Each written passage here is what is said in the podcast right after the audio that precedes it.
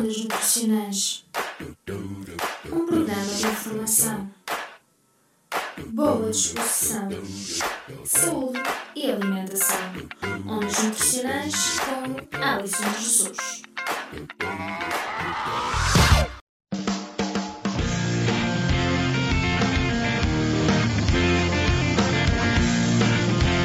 Engenharia Rádio. As grandes músicas tocam aqui. O diospiro é um fruto proveniente da Ásia, mais precisamente da China, de onde foi levado para a Índia e para o Japão, onde é cultivado desde o século XVII. Ao longo dos tempos difundeu-se pelos cinco continentes e atualmente os principais países produtores são a China, o Japão, a Coreia, o Brasil, a Índia, a Itália e a Espanha. Em Portugal destaca-se a zona do Algarve como zona de produção, contudo, grande parte dos diospiros é proveniente de árvores dispersas espalhadas por todo o país. Em termos de produção, no nosso país ocorre nos meses de outubro a dezembro, ou seja, estamos em plena época do diospiro. O outono, para além de trazer-nos cheiros, cores e sabores muito próprios da época, dá-nos também o diospiro. Este é praticamente constituído por polpa, de aparência gelatinosa, composta por fibras solúveis como mucilagens e pectinas.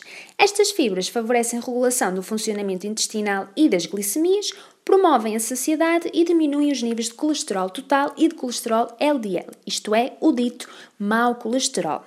Ainda falando do ponto de vista nutricional, é de salientar também a sua riqueza em vitamina A e minerais, como é o caso do potássio. Tem-se descrito grandes quantidades de atividades associadas aos carotenoides, que, para além de serem responsáveis pela cor típica do diospiro, são também agentes antioxidantes que têm um eventual potencial na proteção das células. A Engenharia Rádio.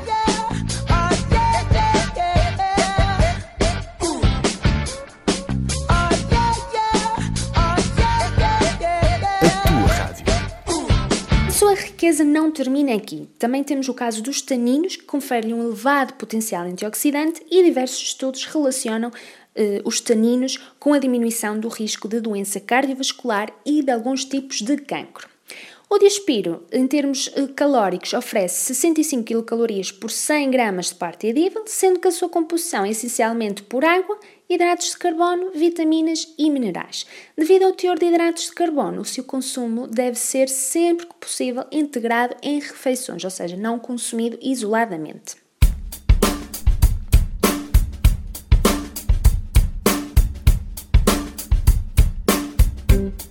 Sabia que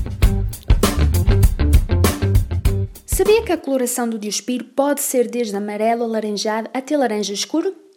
Escolha diospiros que ainda conservem o pedúnculo e o cálice. Manipule-os com muito cuidado, pois o diospiro tem uma pele muito sensível a qualquer dano físico.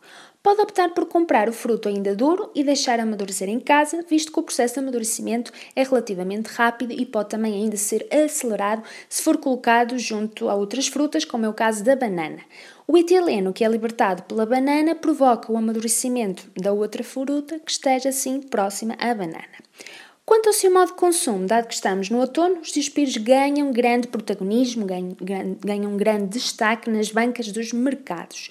Sem dúvida que a melhor forma de apreciá-los é ao natural e com o auxílio de uma colher. No entanto, pode ser preparado de várias formas, cru ou cozinhado, por exemplo, asados com um pouco de canela. O diospiro, de facto, é doce e, portanto, muito utilizado em saladas, com iogurte, em sumos ou em gelados, evitando assim a adição de açúcar. Da preferência de aspiro maduro de forma a diminuir a adstringência e suavizar assim o seu sabor, e já sabe, neste outono, delicie-se com o Diospiro. Estás cansado dos exames? Tens trabalhos que nunca mais acabam? Esqueceste daquele integral em análise matemática? Ou então não tens dinheiro para ir ao Felp Café? Nós temos a solução para ti. Vai a engenhariaradio.pt e descobre tudo. As melhores músicas, os melhores programas de animação, as notícias mais fresquinhas. Vê também os passatempos no nosso Facebook e vai aos melhores concertos à pala da tua rádio.